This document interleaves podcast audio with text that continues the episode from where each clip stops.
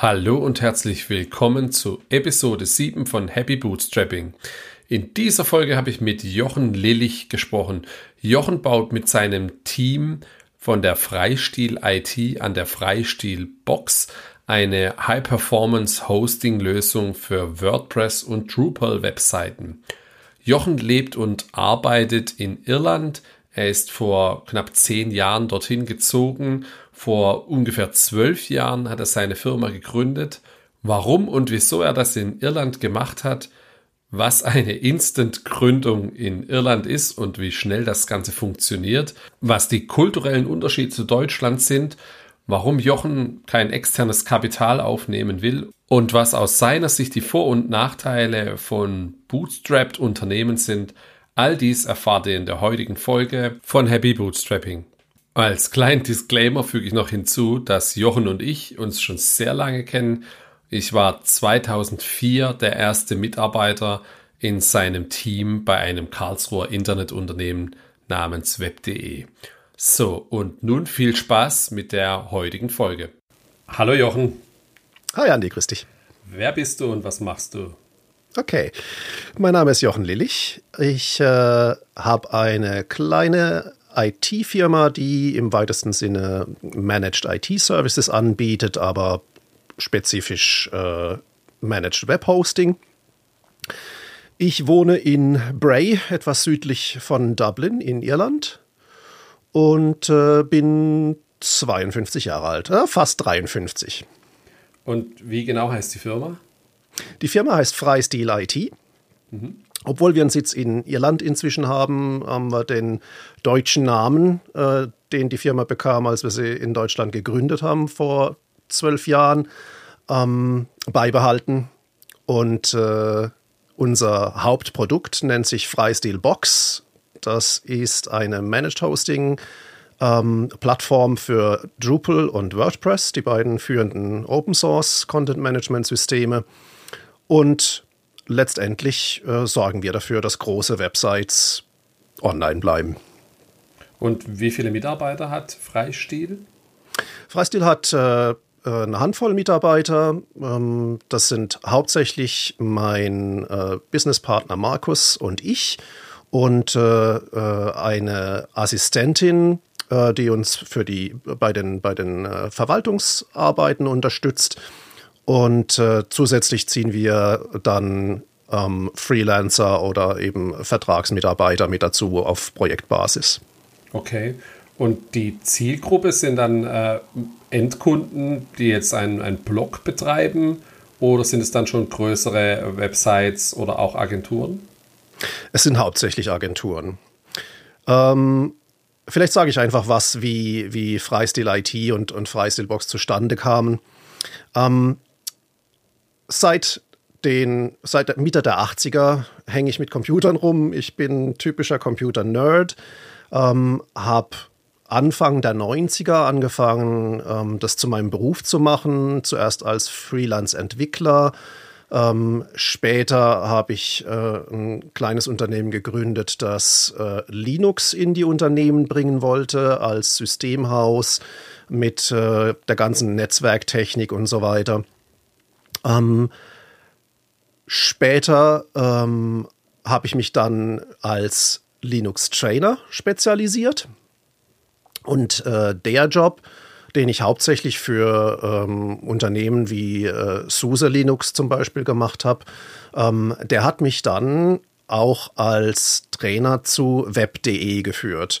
Und ähm, die IT von web.de wollte, dass ich dem gesamten Team ähm, eine breite Basis von Linux-Wissen vermittle, von äh, Kernel-Spezifika bis hin zu äh, Datenbank-Grundlagen, ähm, alles Mögliche in, in der Richtung. Das war also ein, ein äh, mehrmonatiger Auftrag, für den ich die Schulungsunterlagen selbst erstellt habe und dann auch die, die Schulung selber durchgeführt habe. Und gegen Ende dieses Auftrags habe ich dann ein Angebot bekommen, als Teamleiter bei web.de anzufangen, um ein neues IT-Team zu gründen und aufzubauen.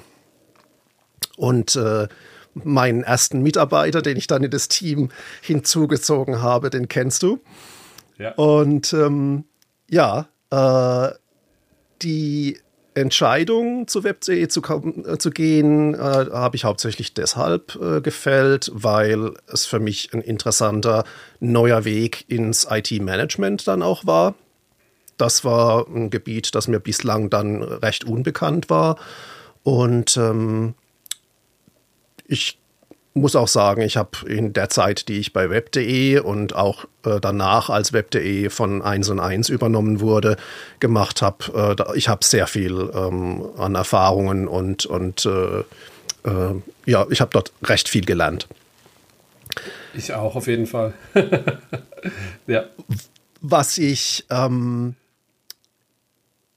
ja, ich habe dann in, bei, bei 1 und 1 eine Schlüsselerfahrung gemacht, als mich ein Bekannter kontaktiert hatte, der äh, das 1 und 1 Hosting äh, gebucht hatte. Ich habe mit dem Hosting bei 1 und 1 nichts zu tun gehabt. Die äh, Verantwortung dort hatte ich für äh, drei IT-interne Teams. Ähm, aber ich kannte natürlich den Kollegen vom Hosting und ähm, der Bekannte hat mich gefragt, wir wachsen über unseren ähm, Server, den wir da haben, hinaus. Welche Möglichkeiten haben wir, das zu skalieren?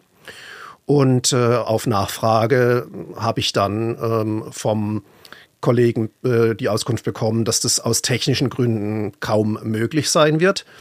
Ähm, und äh, so musste ich eben dem Bekannten nicht nur negative äh, Rückmeldung geben, sondern in dem Moment fiel mir auch niemand ein, den ich hätte empfehlen können. Und das hat, glaube ich, dann bei mir so die, ähm, die, den, den, Samen gepflanzt, ähm, dass es da eine Lücke im, im Webhosting gibt, wenn es ums Thema Skalierung geht. Und als ich dann ähm, Ende 2009 äh, von 1 und 1 ausgeschieden bin, habe ich mir vorgenommen, genau in den Bereich reinzugehen. Also anstatt Hosting anzubieten, das auf die Breite angelegt ist, mit minimalen Margen ähm, und dann eben versuchen, das mit äh, äh, der breiten, mit dem breiten Kundenstamm auszugleichen, äh, habe ich mir gesagt, nein, ähm, mit dem Hintergrund, den ich habe, will ich genau das Gegenteil tun. Wenige ausgewählte Kunden, aber denen ähm, eben ein Hosting anbieten, das mehr oder weniger äh, die rundum glücklich macht. Und so kam eben äh, ähm, das äh, Produkt Freistilbox zustande, das letztendlich einfach einen Haufen IT-Aufwand betreibt, um ähm, große Websites wie Ärzte ohne Grenzen oder das Rolling Stone Magazin ähm, online zu halten, auch wenn mal ein, ein Ansturm auf die Websites stattfindet, beim einen, ähm, weil gerade irgendeine humanitäre Katastrophe stattfindet und alle Leute spenden wollen, beim anderen vielleicht, weil irgend ähm, ein Celebrity gerade gestorben ist und äh, der Artikel eben total trendet. Und das machen wir jetzt seit zwölf Jahren. Das heißt, unsere Hauptkunden sind weniger die Website-Besitzer als die Agenturen, die diese Websites äh, designen, entwickeln, aber mit dem Betrieb nichts zu tun haben wollen. War dann der Bekannte von damals der erste zahlende Kunde? Äh, nein, die hatten ähm, äh, eine selbst entwickelte äh, Applikation, die sie betreiben wollten. Und ähm, ich habe unsere Strategie schon von Anfang an auf äh, eine Nischenstrategie äh, ausgelegt, nämlich zu sagen, ähm, zunächst mal unterstützen wir nur Drupal. Ähm, ich war noch 2009 auf meinem ersten Drupal Camp in Wien. Ich weiß heute noch, wie ich mit dem Nachtzug dahin gefahren bin. Ähm, und das war recht beeindruckend. Und auch da habe ich festgestellt, hier fehlt es an den professionellen Hosting-Leistungen. Ähm, die Standard Shared Hosting und, und äh, ein Serverlösung, die gab es natürlich. Aber für größere Projekte, die Dinge brauchen wie Load Balancing oder hochverfügbare Datenbanksysteme und ähnliches, ähm, gab es kaum Angebote. Und so habe ich mich äh, von Anfang an auf Drupal spezialisiert mit unserem Produkt. Und nachdem wir einen gewissen Kundenstamm an Agenturen hatten, stieg einfach auch die äh, Nachfrage nach WordPress-Hosting. Und äh, so haben wir das dann als zweites Bein quasi mit dazugenommen ähm, und sind bis heute dabei geblieben. Also das sind die zwei ähm, Dinge, die wir sehr, sehr gut können und äh, bei denen wir dieselbe Sprache sprechen wie unsere Kunden und davon profitieren wir enorm. Und der Fokus auf Drupal war der initial dann auch, hm, weil vielleicht die Kundschaft etwas, sage ich mal, zahlungsbereiter war, wie damals ein WordPress-Kunde. Hat sich das schon abgezeichnet, weil es eben dann so mittlere und größere Sites dann häufig mit Drupal gebaut wurden und, und die kleineren äh, Dinge eher mit WordPress? Ja, ähm, Drupal war für uns tatsächlich äh, augenfälliger als ähm, System, mit dem auch große ähm, äh, Unternehmens- und Organisationswebsites gebaut wurden. Äh, WordPress war zu der Zeit eher doch ähm, die Lösung für das eigene kleine Blog. Ähm, heute hat sich das äh, mittlerweile deutlich verändert. Ähm, es gibt äh, zahlreiche, sehr, sehr reichweitenstarke äh, Websites, die auf Basis von WordPress gebaut sind. Aber natürlich äh, geht da auch sehr, sehr viele individuelle Softwareentwicklung mit rein. Ähm, also den Websites sieht man das weder von außen noch von innen kaum noch an, dass die mit WordPress gebaut sind. Ja, das stimmt. Wie ist dann so ähm, die, die, die Anzahl der Kunden und die Anzahl der Server, die er managt? Kannst du da ungefähr was dazu sagen? Das hat ja jetzt auch schon eine ordentliche Größe erreicht, glaube ich. Äh, die Anzahl der Kunden ähm, liegt zwischen 50 und 100. Mhm. Ähm, und die Anzahl der Server kann ich etwas genauer sagen, die liegt zwischen 500 und 600 äh, einzelne Linux-Hosts, die wir betreuen. Und das Tag und Nacht. Mit, mit der kleinen Mannschaft. Ja, äh, ich habe sehr früh eigentlich von Anfang an Wert darauf gelegt, dass wir unseren gesamten Infrastrukturbetrieb automatisieren. Und äh, davon haben wir natürlich jetzt enorm profitiert, als das Ganze immer weiter gewachsen ist. Zu Beginn ähm, ein, zwei Dutzend Server zu betreuen, wäre sicherlich auch ohne Automatisierung gegangen. Aber schon da wurde klar, dass äh, es ein enormer Aufwand sein würde, diese Systeme konsistent zu halten, sicherzustellen, dass eine Änderung, die an der einen Maschine gemacht wurde, dann eben auch an der anderen gemacht wird, damit es ähm, konsistent bleibt.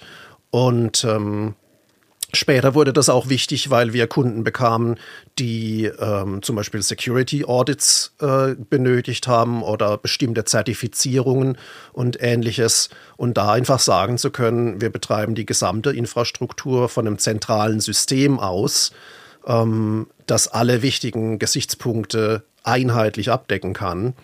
Ähm, und wir nehmen keine manuellen Einzelveränderungen vor das macht natürlich gerade solche äh, Geschichten deutlich einfacher, als wenn man ähm, da äh, Berge von Papier abliefern müsste.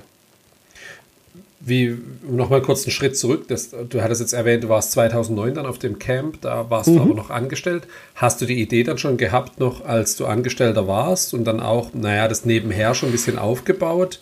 Oder ging es dann tatsächlich erst los, ähm, als du dann ähm, ausgeschieden bist, wie du gesagt hast? Die Grundlage war schon ähm, während meiner Arbeit gelegt, weil ich Drupal unternehmensintern eingesetzt habe, um gewisse organisatorische Websites aufzubauen. Es ist äh, irgendwelche Websites, die mit Kalendern zum Beispiel zu tun hatten, wenn es um Teamorganisation ging oder solche Dinge. Ähm, da ähm, hatte ich Drupal entdeckt und ähm, als sehr nützlich empfunden. Und das hat eben dann auch mein, mein Interesse geweckt. Ähm, und äh, das war einer der Hauptgründe, warum ich zu dem Drupal Camp Wien gefahren bin, ähm, weil es mich interessiert hat, wie ist da der Zusammenhang mit dem Hosting. Und vor Ort habe ich dann eben mit vielen ähm, Drupal-Anwendern, auch ähm, Mitarbeitern von Agenturen gesprochen und festgestellt, ja, ähm, da ist ein definitiver Bedarf äh, dran an äh, Hosting, das A über ähm, den Standard äh, Shared Hosting hinausgeht und B ähm, eben auch ähm, bestimmte Garantien geben kann, was äh, Website Uptime und solche Dinge angeht. Mhm. Und Ähm, gegründet hast du das dann als, als, eine deutsche, als ein deutsches Einzelunternehmen oder war das jetzt, ist es ja heute eine, eine Limited, glaube ich. Ähm, mhm. Wie war das damals? Ich habe das damals als äh, GBR gegründet. Ähm, oder zunächst sogar als, als Einzelunternehmen. Am, am Anfang habe ich das äh, solo hochgezogen. Ähm, und als dann später mein Geschäftspartner dazu kam, haben wir das dann zur GBR ausgeweitet. Und die GBR äh, lief auch noch 2013, als ich mit meiner Familie nach Irland äh, ausgewandert bin. Die meisten Leute, die äh, denen ich erzähle, dass ich nach Irland ausgewandert bin, äh, fragen mich dann, äh, ah ja, aus, aus Steuergründen, stimmt's? Ähm, aber äh, zumindest äh, damals wäre dann meine Antwort gewesen, ja, ich wünschte, das wäre nötig. Äh, ich wünschte, wir hätten irgendeinen äh, Umsatz, der so einen Schritt auch nur nötig machen würde.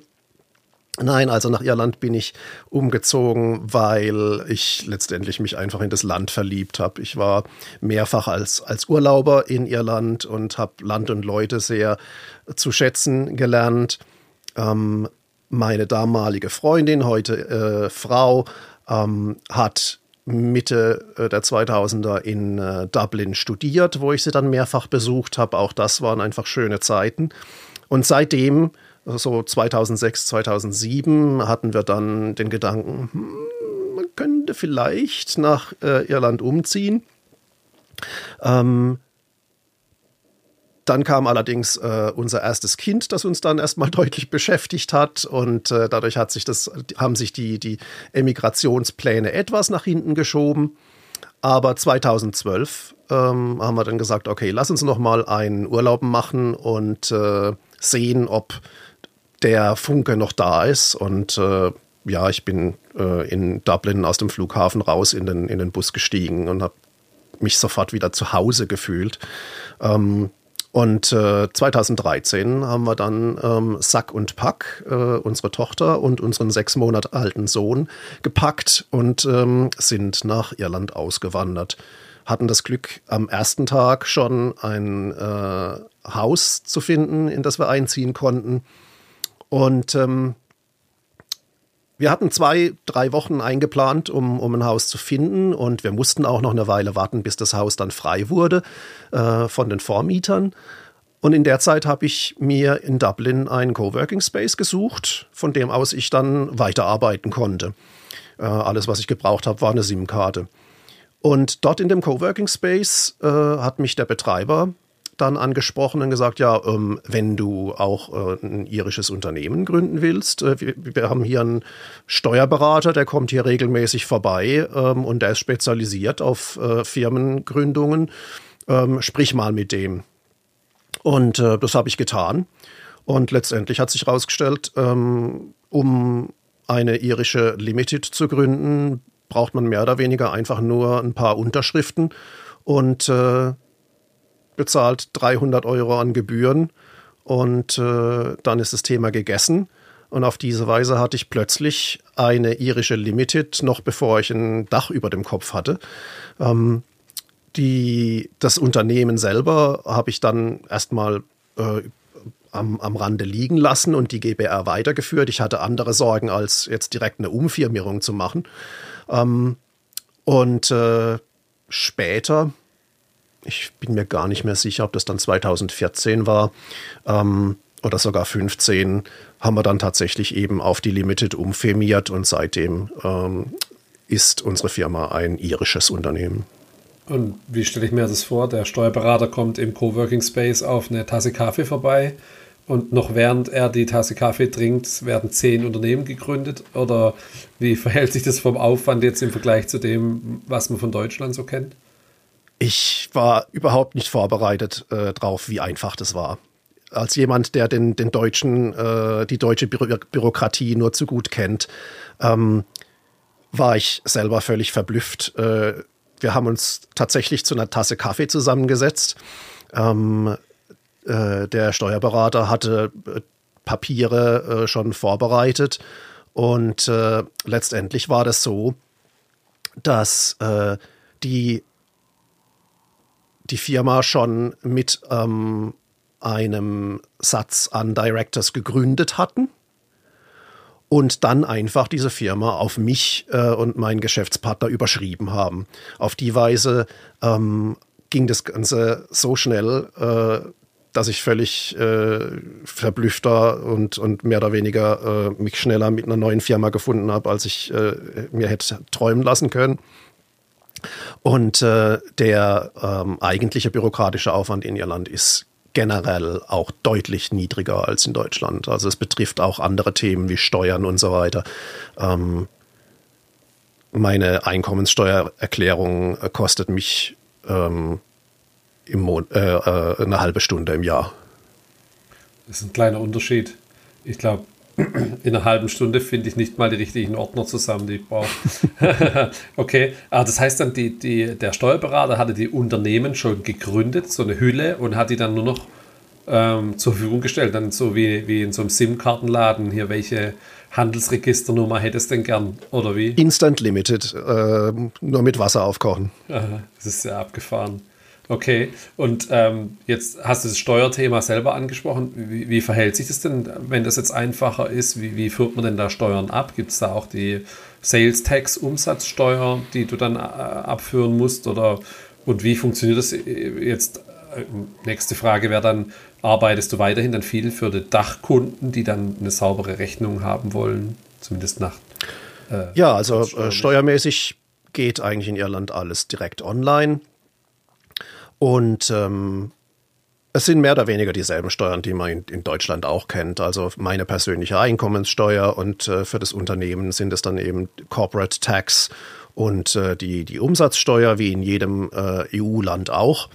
Ähm, nur dass die ganzen Strukturen ähm, deutlich einfacher sind. Also auch die, äh, ähm, die ganzen Konditionen um die Umsatz, äh, um die Einkommenssteuer rum sind halt deutlich einfacher. Es gibt nur zwei äh, Gehaltsbandbreiten äh, und ähm, das, das, das vereinfacht natürlich das Ganze auch enorm.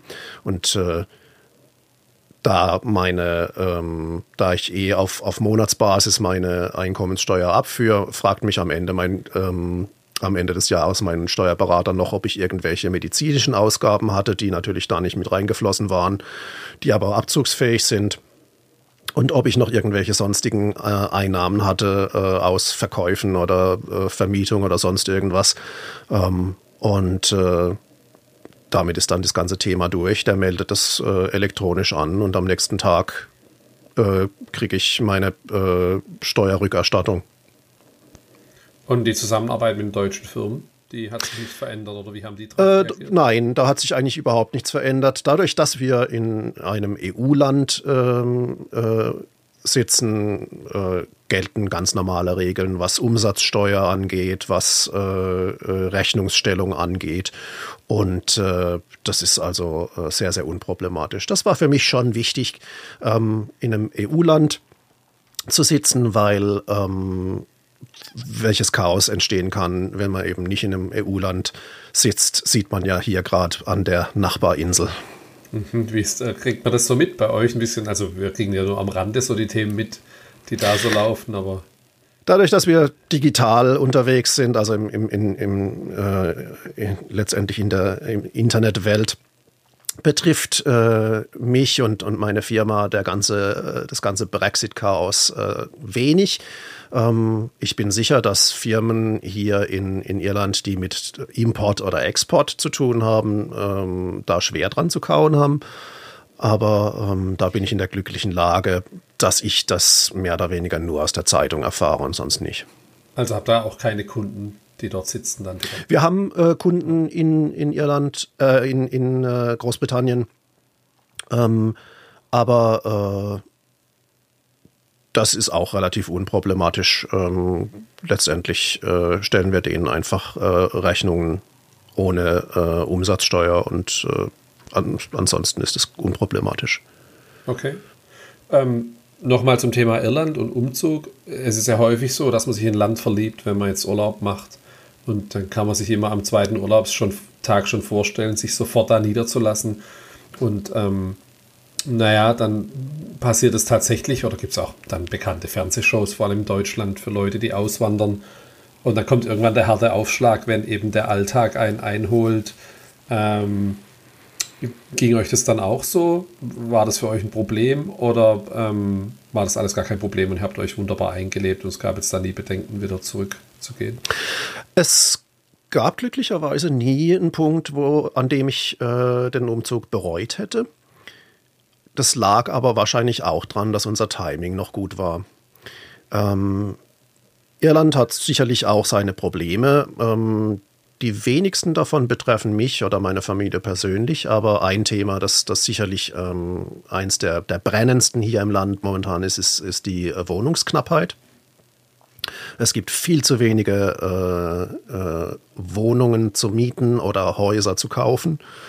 Ähm, Insbesondere auch natürlich, weil Irland äh, sehr viele äh, Mitarbeiter der, der Internetriesen anzieht. Google sitzt hier in Dublin, ähm, Meta sitzt hier in Dublin, Dropbox und, und viele andere auch. Ähm, Amazon. Ähm, und äh, was an äh, Wohnraum zu haben ist, wird halt sofort weggeschnappt, auch von internationalen ähm, Fonds und ähnlichem, die damit natürlich auch spekulieren. Im Endeffekt heißt es eben, ähm, es ist extrem schwierig und wenn es gelingt, äh, extrem teuer hier äh, zu wohnen. Und ähm, dass man, wie wir 2013 hier ankommt und am nächsten Tag äh, anfängt, ein Haus zu suchen und am selben Tag noch die Zusage bekommt, ähm, das ist heute nicht mehr vorstellbar. Ähm, diese, ähm, dieses Ende der Flitterwochen, das du angedeutet hast, äh, dass man irgendwann mal feststellt, mh, hm, okay, jetzt äh, der Alltag sieht dann doch weniger rosig aus.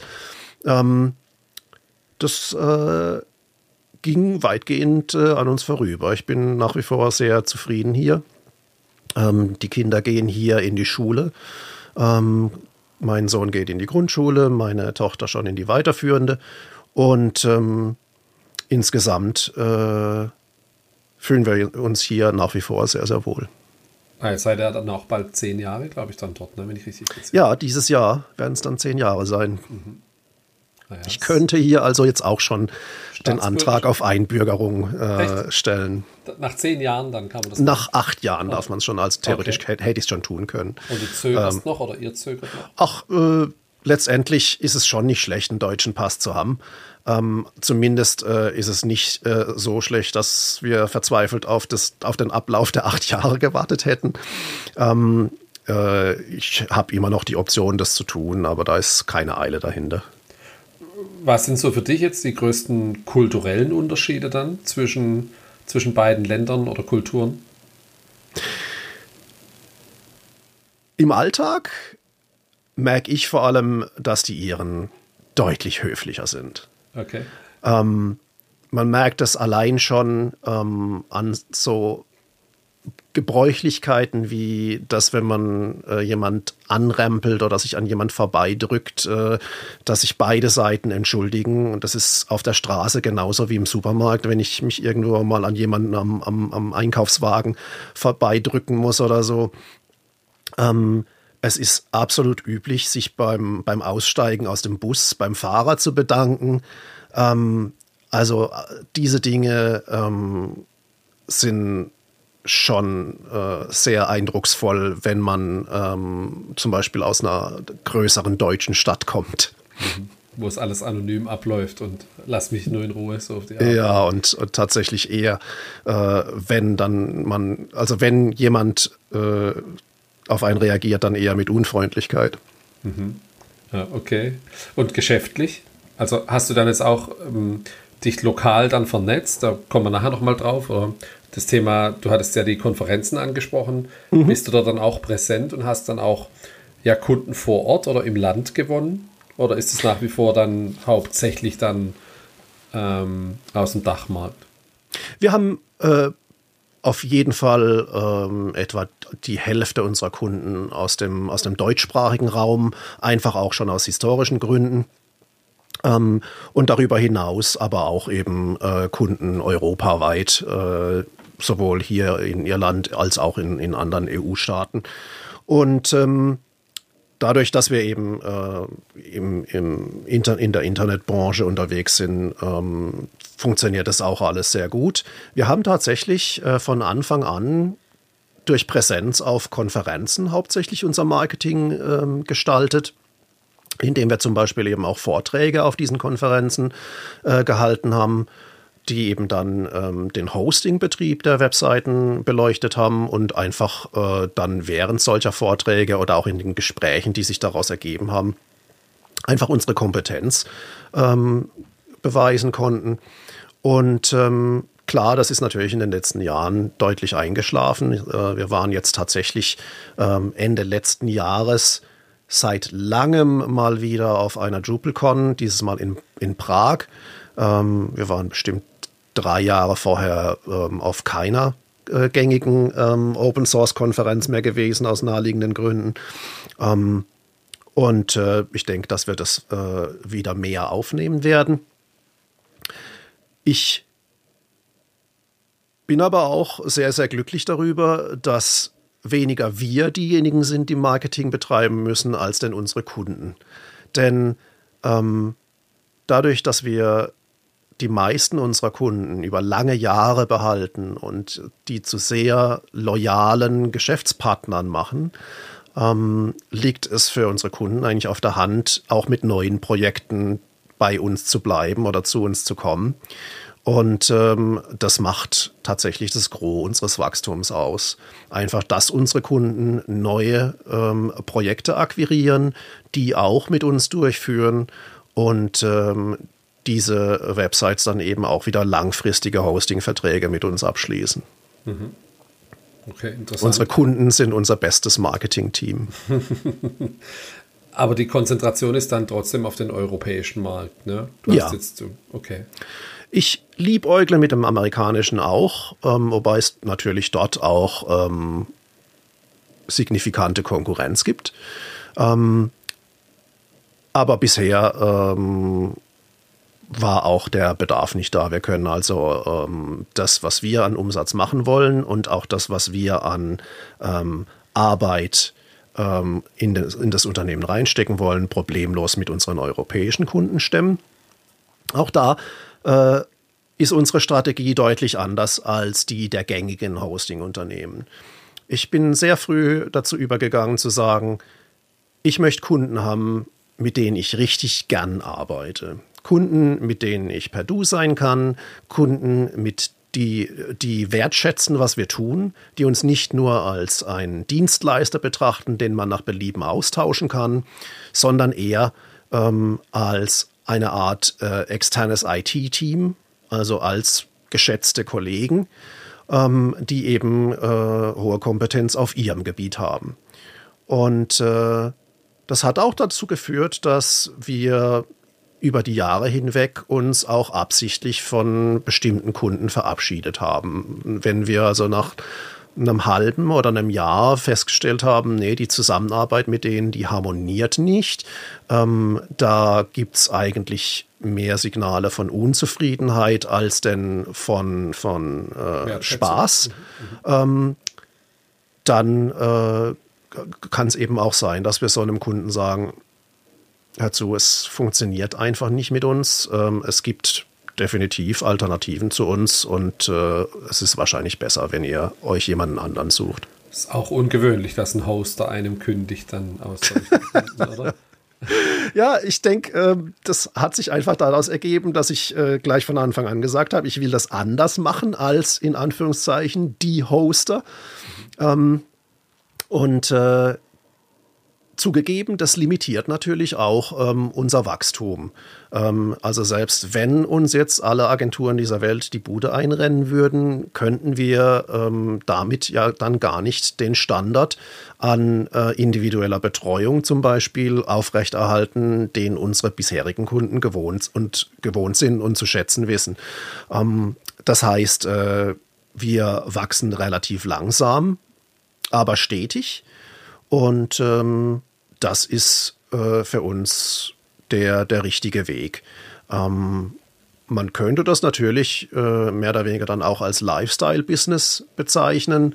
Ähm, und äh, ich wehre mich auch gegen den Begriff gar nicht so sehr, denn ähm, der gesamte äh, Geschäftsbetrieb, der sichert mir den Lifestyle, den ich hier habe und ähm, äh, unserem gesamten Team.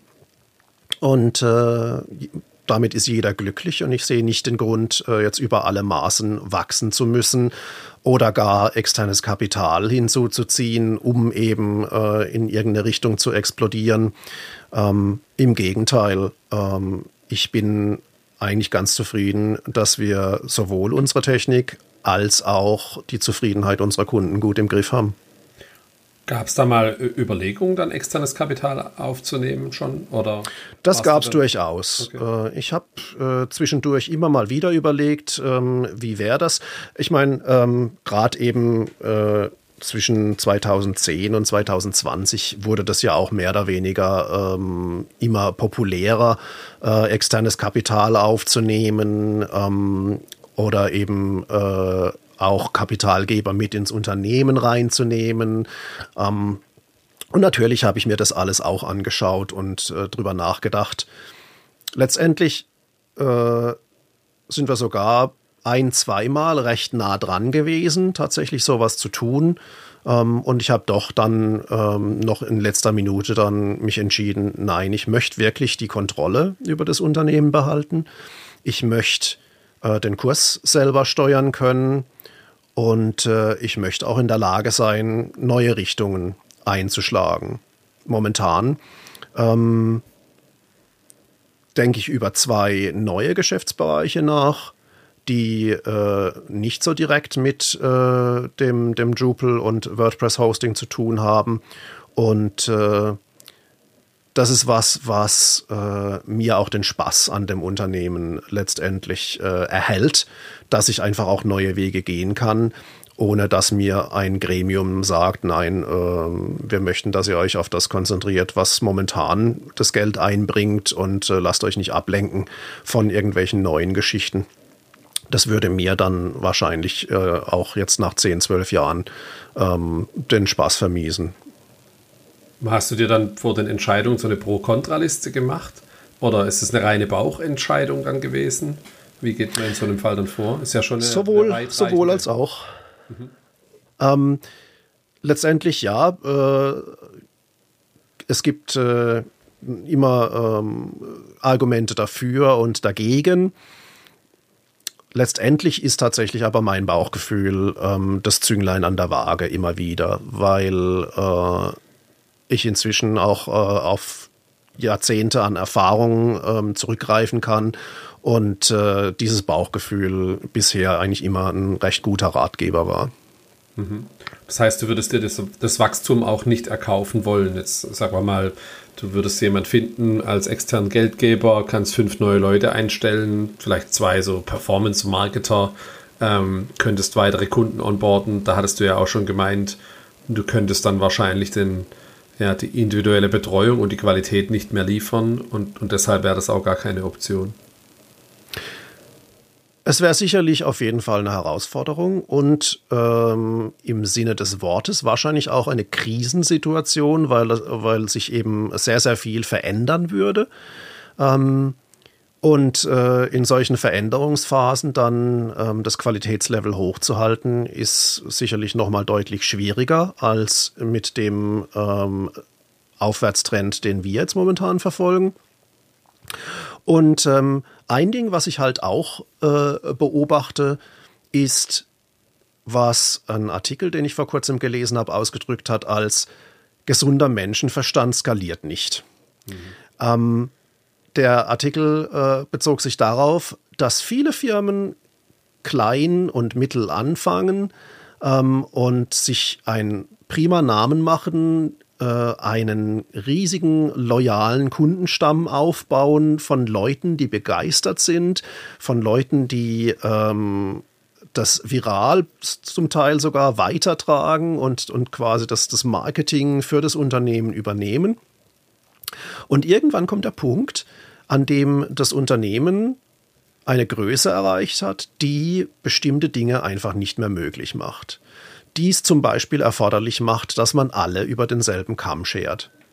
Dies nicht mehr möglich macht, äh, individuelle Zugeständnisse zu machen. Ähm, dies nicht mehr möglich macht, ähm, auf Einzelbedürfnisse ähm, einzugehen. Und äh, das sind alles Dinge, die mein Unternehmen erfolgreich gemacht haben. Natürlich versuchen wir, ähm, so viel wie möglich einheitlich zu tun, weil uns das einfach das Tagesgeschäft deutlich vereinfacht. Aber wir sind halt in der Lage, ähm, Einzelentscheidungen ähm, zu treffen und ähm, auf individuelle Bedürfnisse einzugehen oder zumindest eben abzuwägen, ob wir das tun wollen oder nicht ähm, während ab einer gewissen Größe das einfach kein Thema mehr ist, keine Option mehr ist und man jedem Kunden sagen muss, nö, keine extra Würste hier. Ähm, und äh, Prozess. Genau. Um, weil eben weder das Personal auf solche ähm, Speziallösungen äh, ähm, eingestimmt ist, äh, noch die internen Prozesse. Ähm, und äh, das ist dann, wenn plötzlich äh, Unternehmen auch in der Wahrnehmung ihrer Kunden absacken. Wenn Kunden sagen, ich bin bei denen schon eine ganze Weile, aber die sind nicht mehr das, was sie mal waren. Mhm. Und ich glaube, das äh, wäre was, äh, das würde mir sehr, sehr wehtun, wenn ich mitbekäme, dass unsere Kunden so einen Gedanken hätten. Holst du dir dann regelmäßig Feedback von den Bestandskunden? Kommen die von alleine? Oder wie funktioniert das dann, um, um sicherzustellen, dass, dass das, was ihr jetzt an Qualität liefert, auch ähm, beim Kunden dann so ankommt? Mit manchen Kunden haben wir schon so eine tiefe Geschäftsbeziehung, dass die von selbst kommen, auch wenn sie zum Beispiel unzufrieden sind. Es ist nicht so, dass wir nicht auch mal Mist bauen oder ähm, mal einen Durchhänger haben gerade während der ganzen Covid-Situation, wo sich jeder äh, erstmal neu einstellen musste und festgestellt hat, zusätzlich zu meinem Tagesgeschäft darf ich jetzt auch noch meine Kinder ähm, äh, homeschoolen oder solche Dinge. Ähm, da gab es sicherlich auch mal Einbrüche in der, in der Servicequalität. Ähm, und äh, manche unserer Kunden ähm, haben dann eben auch tatsächlich äh, die oder wir haben einfach Beziehungen zu unseren Kunden, die die dann ähm, auch dazu bringen, dass die sich melden und sagen, lass mal telefonieren, wir haben mal ein paar Themen, die wir besprechen müssen. Gleichzeitig gehe ich aber auch aktiv auf Kunden zu und äh, versuche ähm, ein, zwei, dreimal im Jahr Feedback einzuholen. Ähm, gleichzeitig aber auch über neue Ideen zum Beispiel zu reden, mit denen wir uns tragen und äh, auf die Weise eben dann auch ähm, Updates in beide Richtungen zu kriegen. Okay. Jetzt haben wir so unabsichtlich schon das Thema Vorteile von Bootstrapping oder von, von aus dem Umsatz wachsen angesprochen. Du hast äh, das Thema angesprochen, dass dir wichtig ist, die ähm, Entscheidungsfreiheit dann bei dir zu sehen oder bei deinem Bauchgefühl dann schlussendlich.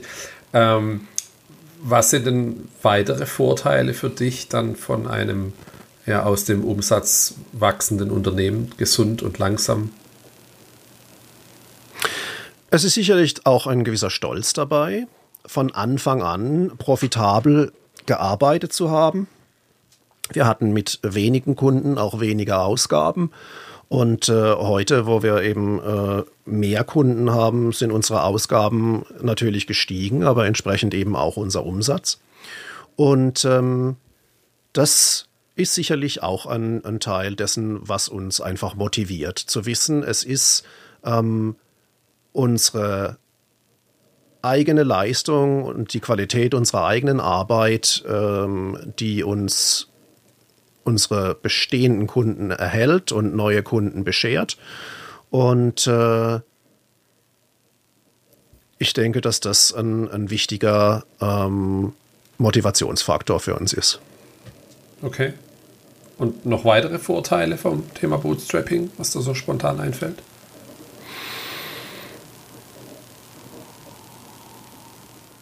Mm.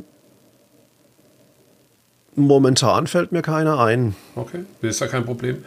Das Thema Bootstrapping hat auch Schattenseiten. Das habe ich jetzt in der im letzten Folgen, haben wir das ein bisschen beleuchtet. Dann ähm, jetzt, was sind für dich denn die Nachteile? Jetzt haben wir ein paar schon so zwischen den Zeilen angesprochen.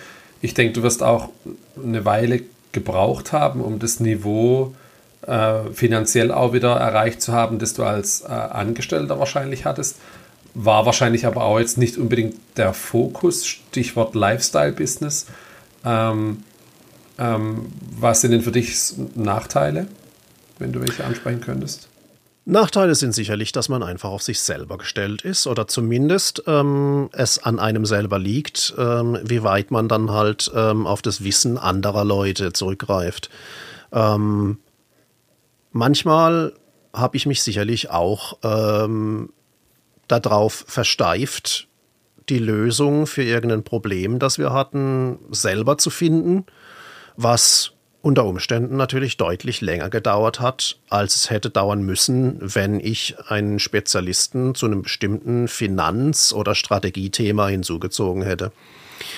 Ähm, da muss man, glaube ich, echt aufpassen, nicht total in den Hero-Mode zu verfallen, dass man äh, nur weil man das Unternehmen selbst gegründet hat und führt, äh, auch wirklich alles allein machen muss. Und äh, ja, das äh, es, es gab sicherlich auch Durststrecken, wo ähm, zum Beispiel eben unser Umsatz zu nah an ähm, den Ausgaben dann auch lag. Und in dem Moment, wo zum Beispiel dann ein Kunde sich entscheidet, ähm, äh, uns zu verlassen, plötzlich dann die Ausgaben natürlich über die Einnahmen äh, gestiegen sind. Und ab da werden natürlich die Lampen ziemlich schnell rot, ähm, wenn man anfängt, eben ähm, die, die äh, eigenen Mittel aufzufressen. Und ähm, das ist sicherlich auch einfach eine stressige Zeit. Mit externem Kapital hat man natürlich äh, ein deutlich dickeres Polster und äh, kann eben solche Zeiten dann auch besser ähm, meistern. Allerdings natürlich deut, äh, äh täuschen, äh, täuscht ein solches Polster auch oft ähm, über die ähm, Funktionalität des Unternehmens hinweg, dass eben ähm, letztendlich unter Umständen ein Geschäftsmodell so gar nicht nachhaltig sein kann. Wir hatten auch ähm, auf jeden Fall Zeiten, die sehr stressig waren, wenn wir mit irgendwelchen tiefgreifenden technischen Problemen zu kämpfen hatten, die äh, nicht innerhalb von Stunden und äh, äh, zu lösen waren, sondern sich unter Umständen sogar über Tage hinweggezogen haben. Ähm, und in all der Zeit mit einem minimalen Team gleichzeitig die Kundenkommunikation aufrecht äh, zu erhalten und äh, an der technischen Lösung zu arbeiten, ähm, war sicherlich auch extrem stressig. Ähm, das Thema äh, Burnout-Vermeidung äh, ist zu einem sehr wichtigen Thema für mich geworden in, in den letzten äh, zehn oder zwölf Jahren. Kannst du das auch quantifizieren? Also jetzt als Angestellter weiß man, hat 40, vielleicht als Leitender dann 45, 50 Wochenstunden, die man ins Unternehmen steckt. Ich denke mal, am Anfang hast du auch deutlich mehr dann investiert, dann, wenn man in die eigene Tasche arbeitet. Hat sich das dann normalisiert im Laufe der Jahre? Rechnest du überhaupt noch in Arbeitsstunden ähm, jetzt für dich oder geht es immer noch dann auch um den Spaß eher? Wir haben inzwischen ähm, eigentlich gar keine ähm, Erfassung von Arbeitszeit mehr in unserem Team. Letztendlich versuchen wir, ähm, das gesamte Unternehmen anhand von äh, Ergebnissen und nur aufgrund von äh, Ergebnissen zu führen. Ähm, das heißt also, wir vereinbaren miteinander bestimmte äh, Ziele, die wir kurzfristig angehen wollen. Und ähm, diese Ziele sind die einzigen Dinge, die wir tracken. Und daran messen wir dann eben auch, äh, wie gut unsere Leistungen sind.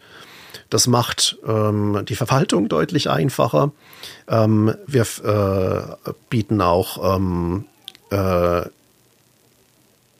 äh, Unlimited Time Off an. Das heißt also, wenn eben jemand ähm, aus welchen Gründen auch immer ähm, sich Urlaub nehmen äh, muss oder möchte, dann ähm, versuchen wir das so gut wie möglich auch möglich zu machen an der Stelle. Und ähm, schaffen damit natürlich auch innerhalb unseres Unternehmens Loyalität. Also Loyalität zu Kunden ist das eine Thema, die Loyalität und ähm, das Klima in, in, dem Unternehmen ist natürlich das andere. Und ähm, das hat uns natürlich auch den Wechsel in ähm, die Pandemiezeit deutlich vereinfacht. Wir waren von Anfang an ein verteiltes Unternehmen und ähm, hatten nie ein zentrales Büro oder ähnliches und waren deshalb eben auch gewohnt, vom Homeoffice aus zu arbeiten, als das für alle plötzlich ähm, zwingend wurde. Und ähm, wir haben zum Beispiel auch schon sehr früh ähm, Praktiken eingeführt, wie ähm, dass sich das gesamte Team dann ähm, regelmäßig mindestens einmal im Jahr trifft wir haben äh, also damals schon unsere Freistil-Days eingeführt, zu denen wir uns letztendlich einfach eine Großstadt in Europa rausgesucht haben zu der wir dann alle für eine Woche lang ähm, hingereist sind. Und wir haben dann eben eine Woche lang, also fünf Tage, miteinander verbracht, miteinander gearbeitet, aber natürlich auch ähm, die äh, jeweilige Stadt erkundet. Und äh, eben geschaut, wie, der, wie die lokale Pizza oder der lokale Gyros dann letztendlich schmeckt, ähm, was eben auch natürlich zum Teamzusammenhalt äh, enorm beigetragen hat. Hm, ja, ich denke, solche Dinge sind im Remote-Unternehmen extrem wichtig, dass man sich ah, sieht, oder auch mal eine Pizza oder ein Bier zusammen ja. genießt. okay. Ähm, du hattest vorhin ein paar neue Geschäftsfelder angesprochen. Kannst du dazu einen kleinen Ausblick geben? Was ihr denn vorhabt und was die Ziele dann für dieses und die nächsten Jahre dann sind?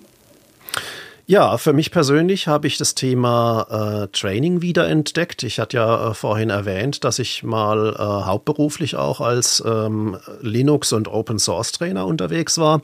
Und das äh, möchte ich auch wieder aufleben lassen. Das heißt, ähm, ich äh, würde gern äh, in diesem Jahr anfangen, ähm, Online-Schulungen für Open Source Software anzubieten, hauptsächlich eben auch wieder im IT-Operations-Bereich, aus dem ich eben einfach rauskomme und was mein Spezialgebiet ist. Ähm, hier ähm, eine eigene Lern-Community aufzubauen und letztendlich Kurse anzubieten, ähm, ist sicherlich was, äh, was ich mir vorstellen kann, die nächsten 20 Jahre noch zu tun, weil ähm, letztendlich das was ist, was mir sehr liegt ähm, und was mir auch gleichzeitig sehr viel Spaß macht, zu sehen, wie bei jemandem die äh, metaphorische Glühbirne über dem Kopf angeht. Ähm, da habe ich einfach irgendwo auch so äh, Lehrer. Äh, Anwandlungen an der Stelle.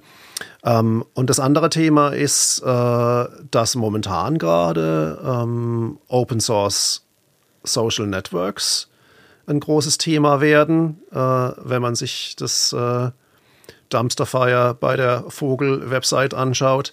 Ähm, und äh, dadurch, dass wir äh, jetzt mehr als ein Jahrzehnt Erfahrung im verlässlichen Hosting großer Infrastrukturen haben, ähm, ist unter Umständen auch eben in dem Bereich ähm, nochmal äh, ein interessantes Hosting-Produkt zu finden, äh, das es zum Beispiel halt Institutionen erlaubt, ähm, an diesen neuen Social Networks wie äh, Mastodon zum Beispiel teilzunehmen mit einer eigenen Infrastruktur. Hört sich cool an. Hast du dann einen normalen 9-to-5-Arbeitstag jetzt mittlerweile angenommen, einfach aus organisatorischen Gründen? Familie, Kinder sind ja eh aus dem Haus dann. Oder flexibilisierst du das dann auch und was weiß ich, machst dann irgendwie eine längere Siesta, ähm, um mit den Kindern dann zu spielen, Hausaufgaben zu machen, irgendwas und machst dann abends weiter? Oder wie weit zieht sich die Flexibilisierung durch? Oder ist es dann immer tatsächlich so nach Lust und Laune, wie du es gerade auch ein bisschen beschrieben hast? Ich habe gemerkt, dass ich durchaus Struktur brauche, um äh, mich auf was fokussieren zu können, um in ähm, sowas wie ein Flow-State zu kommen. Ähm, da hilft es mir einfach äh, zu sagen, okay, ich strebe an, ähm, am Vormittag mit der Arbeit anzufangen, wenn die Kinder aus dem Haus sind und eben dann bis nachmittags zu arbeiten und eben auch über Nacht dann äh, wieder Energie zu tanken. Das heißt, letztendlich ist die Struktur meines Tages schon mehr oder weniger die normale 9-to-5-Struktur, aber eben ähm, mit sehr vielen Freiheiten. Das heißt, äh, zum Beispiel, wenn ich, wenn ich äh, heute Nacht nicht gut schlafen sollte, äh, aus irgendeinem Grund, ähm, manchmal geht es einem ja so, man legt sich ins Bett und äh, kriegt dann zwei Stunden lang kein Auge zu. Ähm, wenn ich morgen früh dann groggy aufwache, dann habe ich eben die Möglichkeit auch zu sagen, ich lege mich nochmal von 10 bis 12 äh, am Vormittag ins Bett und versuche anschließend wieder einigermaßen frisch zu sein. Und ähm, das ist auch problemlos möglich, wenn ich nicht gerade irgendwelche Termine habe, die ich, die ich äh, dadurch absagen müsste. Und ähm, auf die Weise, äh, denke ich, habe ich äh, letztendlich beide äh, Vorteile, die Vorteile von einer äh, grundlegenden Struktur, die ich aber jederzeit dann ähm, meinem individuellen Zustand auch anpassen kann. Was macht man so in Dublin zum Ausgleich vom Arbeitsalltag? Geht man abends in den Pub, Fish and Chips und ein frisches Guinness oder äh, wie, wie, wie ist da so der Freizeitausgleich? Gegen ein frisches Guinness habe ich grundsätzlich nichts einzuwenden. Ähm, und äh, ansonsten gibt es viele Möglichkeiten. Ich lebe etwa 20 Kilometer südlich von Dublin, ähm, was es zum Beispiel möglich macht, tatsächlich zu irgendwelchen Meetups zu gehen. Du hattest das vorhin mal kurz erwähnt. Äh, natürlich gibt es in Dublin für ITler äh, viele Themen, die angeboten werden, ähm, die speziell eben abends dann bei einem frischen Guinness dann äh, besprochen werden.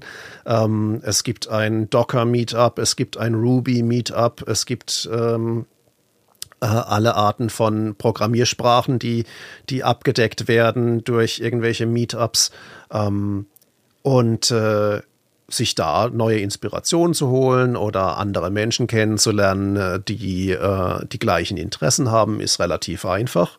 Gleichzeitig wohne ich aber auch weit genug aus der Großstadt draußen, dass ich ähm, problemlos ins Grüne gehen kann oder eben hier an die Küste. Äh, wir haben also ähm, das Meer fast direkt vor der Haustür.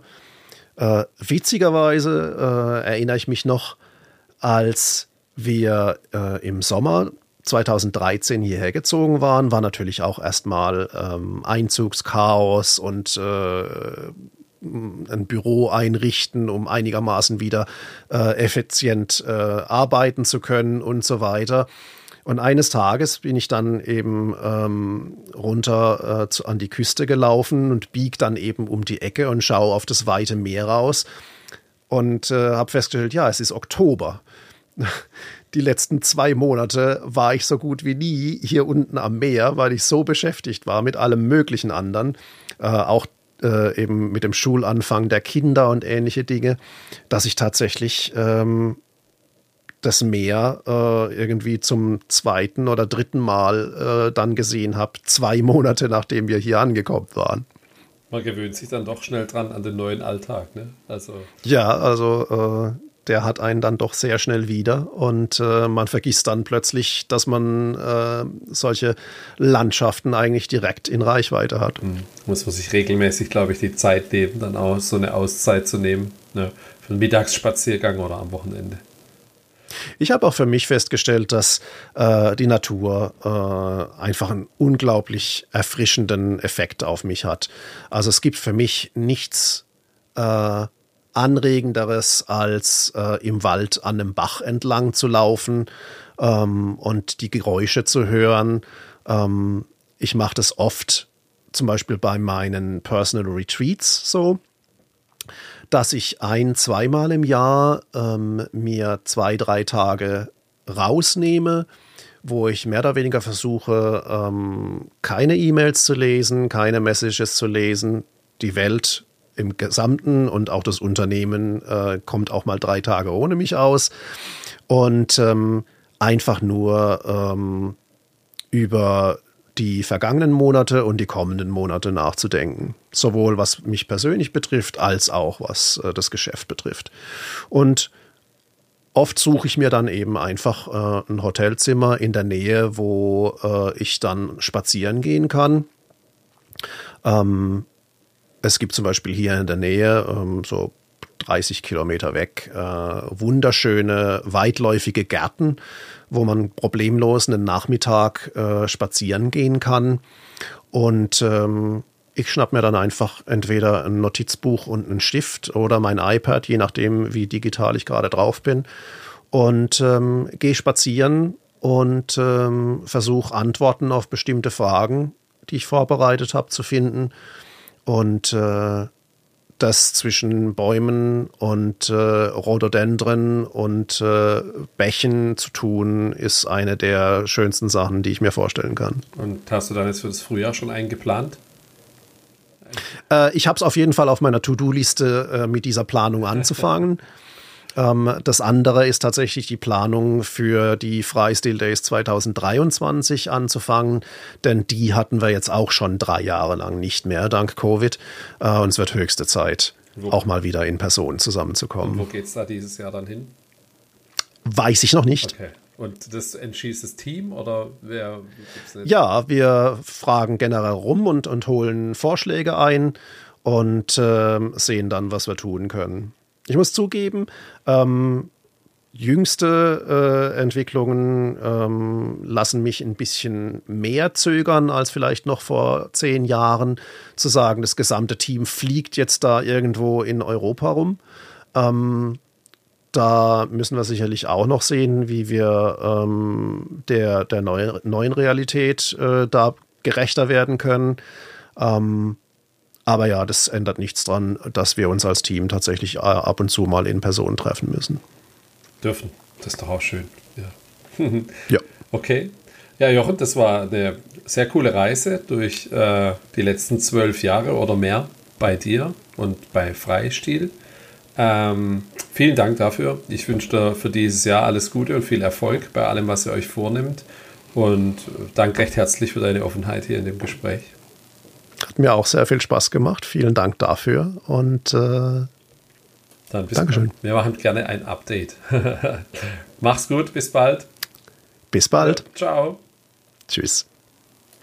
So, und das war's auch schon mit Folge 7 von Happy Bootstrapping. Vielen Dank, dass du es bis hierhin geschafft hast, mal wieder. Bitte bewerte den Podcast oder empfehle ihn weiter.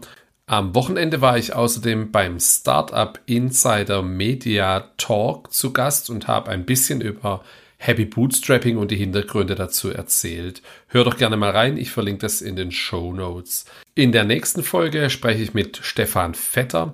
Er betreibt mit Friendly ein sogenanntes Open Startup. Friendly sitzt in der Schweiz und Stefan lebt und arbeitet aus Thailand. Abonnier doch gerne den Podcast, dann bekommst du nächste Woche direkt live die neue Folge in deinen Player. Bis bald, ciao.